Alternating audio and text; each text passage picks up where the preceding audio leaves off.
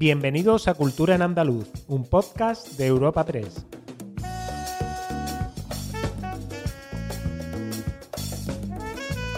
Os damos la bienvenida a una nueva entrega de Cultura en Andaluz, el podcast de Europa Press Andalucía, en el que cada semana os presentamos las novedades culturales más destacadas de la región. Soy Esther Falero y al otro lado del micrófono tengo a mi compañera Ana Tatay. Bienvenida, Ana. Hola, Bienvenida de nuevo, que hacía mucho tiempo que no te escuchábamos. Sí, sí, sí, que hace tiempo que no me paso por los micrófonos. ¿Qué tal? ¿Qué temas vamos a tratar?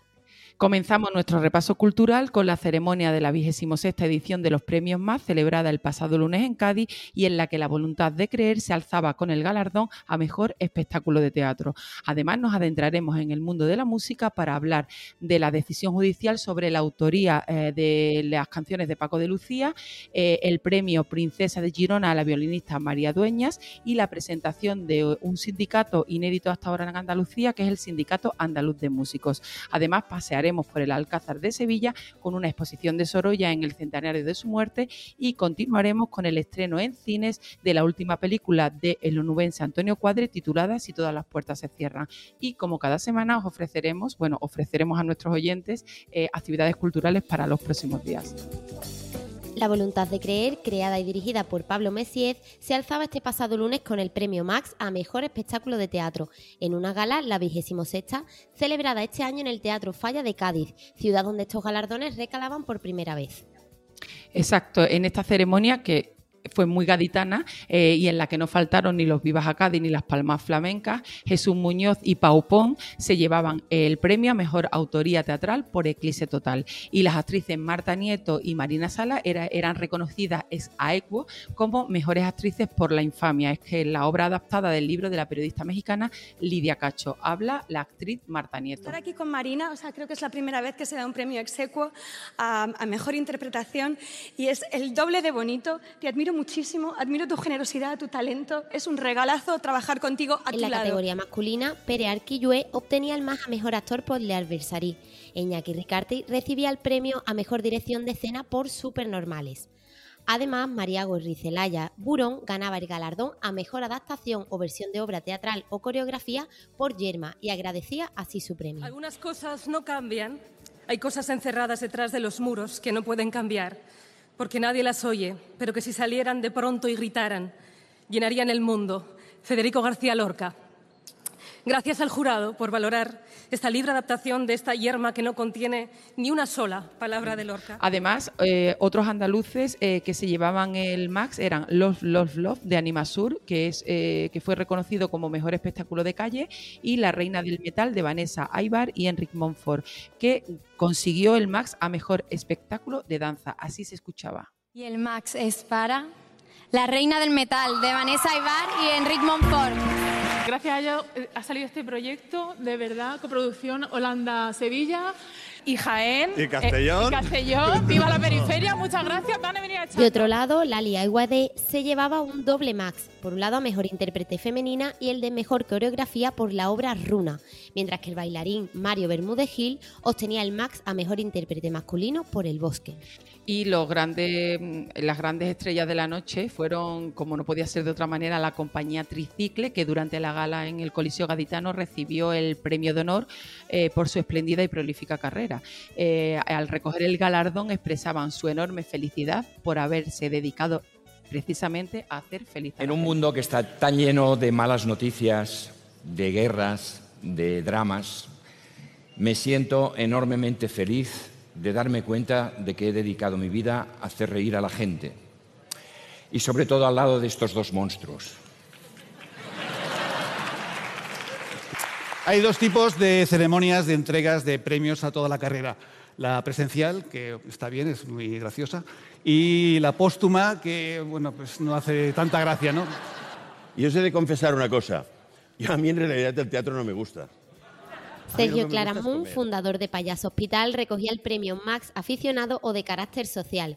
Y por primera vez en las 26 ediciones de los premios Max se ha hecho entrega del premio Aplauso del Público, que se ha concedido al espectáculo familiar El Petit Prince de la Perla 29. Y de las artes escénicas pasamos a la música. Eh, la hija de Paco de Lucía, Lucía Sánchez Varela, eh, se mostraba hace unos días satisfecha de haber logrado ostentar el 100% de la autoría de un total de 37 obras registradas a nombres de su padre y al de José Torregrosa. Torregrosa era el encargado de transcribir las canciones del guitarrista, de Paco de Lucía, para poder registrarlas en la SGAE, que esto era un proceso necesario en la época. Y la hija de Paco descubrió hace 13 años que ambos músicos compartían la autoría en la SGAE iniciando por parte de la familia del guitarrista un intento de acuerdo que acabó en demanda judicial. Finalmente, un juzgado de Madrid ha obligado a los descendientes del músico José Torregrosa a devolver el 100% eh, de los ingresos recibidos en concepto de derecho de autor de estas 37 canciones de Paco de Lucía a los familiares del maestro flamenco al reconocer su única autoría. Eh, sobre la posibilidad de recurso a esta sentencia hablaba la hija del célebre artista. La escuchamos seguramente recurran, pero yo creo que es una sentencia que está perfectamente armada, que está muy argumentada, es muy sólida y, creo que el juez ha hecho una labor impecable porque no era una materia fácil, es una materia llena de matices, compleja y, creo que si tenéis ocasión de, leerla es una sentencia muy, muy bien argumentada. Entonces no sé qué recurso tendrá esto. Pero bueno, lo que se ha conseguido era eh, el 100% de la autoría que era su objetivo, su voluntad, lo que me, me, dejó encargado. Continuamos en el universo musical, esta vez para celebrar que la violinista granadina María Dueñas ha sido proclamada Premio Princesa de Girona Artes y Letras 2023. El jurado ha destacado la trayectoria con el violín eh, de María Dueñas con tan solo 20 años, en los que ha recibido distinciones a nivel internacional, siendo un modelo inspirador para los jóvenes. El anuncio de este premio se realizaba el pasado jueves en el acto central del Tour Talento de la Fundación Princesa de Girona en Córdoba, que contó con la participación de la reina Leticia.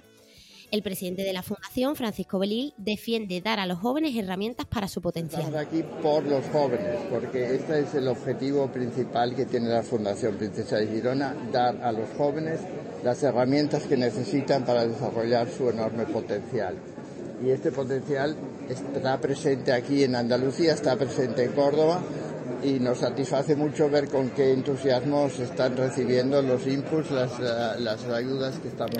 Y terminamos este bloque musical con una presentación que es la del Sindicato Andaluz de Músicos que tuvo lugar hace unos días en Sevilla y que es, es una organización inédita en Andalucía que pretende aglutinar a todos los músicos a la vista de la, de, la desprotección eh, de los profesionales. Esta presentación se llevó a cabo con dos conciertos benéficos a cargo del trío de Chiqui Cienfuegos junto a Guillermo Maguil a la batería y Gal Maestro al contrabajo y el segundo del cantautor portuense Javier Ruibal con Javier Ruibal a la percusión y electrónica. El sindicato tiene previsto además dar otros conciertos por toda Andalucía y el objetivo no es otro que, eh, hacerse conocer, que dar a conocer el proyecto y recaudar eh, fondos para llegar a los potenciales socios y canalizar toda la información que afecta al colectivo de los músicos. El presidente del Sindicato Andaluz de Músicos, Guillermo Baquil, llama a todos los profesionales a sumarse a este nuevo proyecto. Por desgracia, la inmensa mayoría de los músicos, independientemente del estilo que desarrollen, trabajan hoy en día en una situación de precariedad laboral sin contrato y sin coberturas sociales. Por eso llamamos a todos los profesionales para que se sumen al Sindicato Andaluz de Músicos, porque solo así, unidos, podremos conseguir mejorar nuestra situación. Cambiamos de asunto y nos adentramos ahora en las artes plásticas. Y es que Sevilla se suma a la conmemoración del primer centenario de la muerte de Joaquín Sorolla. A través del Museo Sorolla de Madrid, el Real Alcázar de la capital espalense acogerá una gran exposición del pintor valenciano con cuadros inspirados en sus fuentes, jardines y albercas. La muestra, eh, titulada Joaquín Sorolla en los jardines del Real Alcázar de Sevilla, tendrá al menos una quincena de cuadros inspirados en estos paisajes con los que el maestro de la luz, que Sorolla, quedó maravillado en sus tres visitas a la capital andaluza en 1908, en 1910 y en 1918. Escuchamos al alcalde de Sevilla, Muñoz. Y Sevilla se va a sumar a la conmemoración del aniversario de este pintor valenciano. A través del Museo de Sorolla vamos a tener una gran exposición en el Real Alcázar fundamentada en los cuadros que pintó Sorolla basados en el Real Alcázar. Tres mujeres. La policía atribuye el crimen a una organización de trata de mujeres que... Tres caminos. ¡Han mi hermana! Tres respuestas. Mademoiselle Antonia de Oviedo y Chantal. Soy el secretario de doña María Cristina de Borbón. Si todas las puertas se cierran. Una película que te descubre la historia este 14 de abril se estrenaba en la gran pantalla Si todas las puertas se cierran, el último proyecto del director de cine onubense Antonio Cuadri. Con él quiere visibilizar la labor que realiza la Congregación de las Hermanas Oblatas con las mujeres en contexto de prostitución y víctimas de trata con fines de explotación sexual. Cuenta en su reparto con Roberto Álvarez, Carlos Iglesias, Pastora Vega o Ruth Gabriel, entre otros. Fue rodada entre junio y julio de 2002 y esta película tiene guion de Claudio Crespo y el propio director. Y un último apunte antes de pasar con nuestra agenda semanal. Este domingo se celebra el Día Internacional del Libro y desde este jueves las ocho provincias tienen programadas distintas actividades para celebrar esta efeméride. Entre ellas, encuentros con autores, lectura, talleres de encuadernación, talleres de ex libris, visitas guiadas, exposiciones.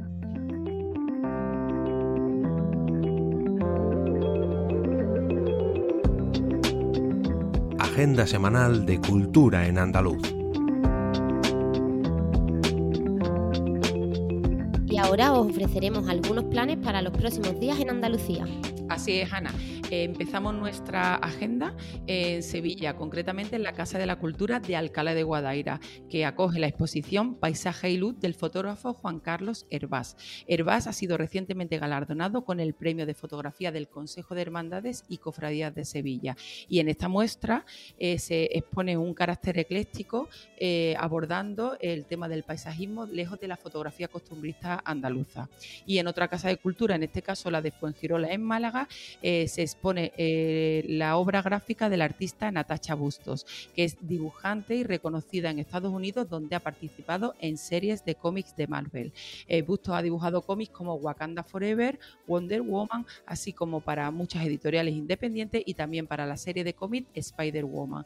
Y en Málaga, eh, seguimos en Málaga, ¿no, Ana? Donde veo que hay bastante actividad cultural esta semana. Y como no hay dos sin tres, seguimos en otro centro cultural, esta vez en el María Victoria Tencia de la capital malagueña, que acoge este jueves la actuación musical del Cano Browning Cream. Un día después, este viernes, será la obra Freak de la londinense Anna Jordan, que es una de las dramaturgas y directoras escénicas europeas más importantes de los últimos tiempos.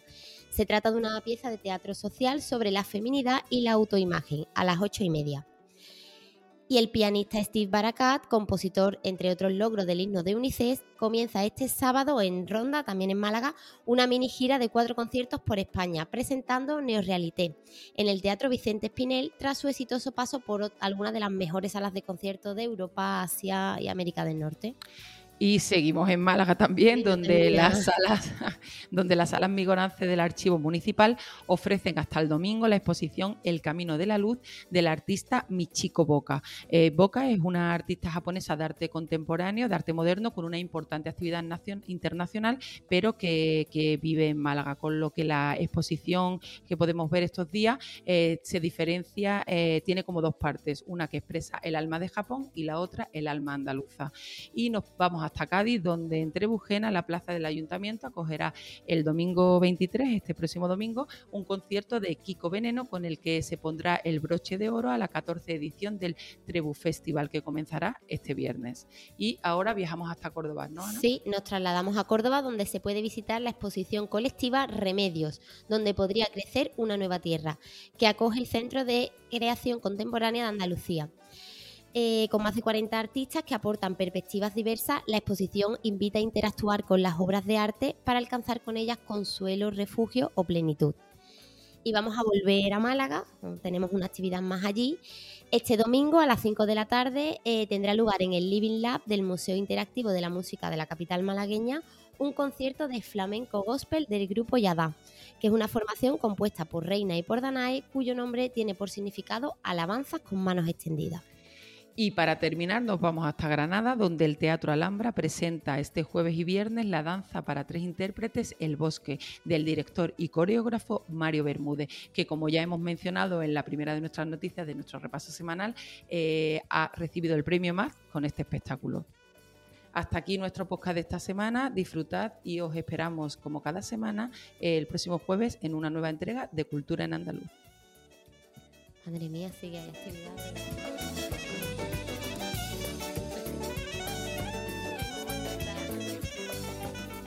Despedimos esta entrega de Cultura en Andaluz invitando a todos nuestros oyentes a descubrir el resto de episodios de este podcast, así como todo el catálogo de programas de nuestra red a través de europapress.es barra podcast. Recuerda que además todos ellos están disponibles en las principales plataformas de podcasting.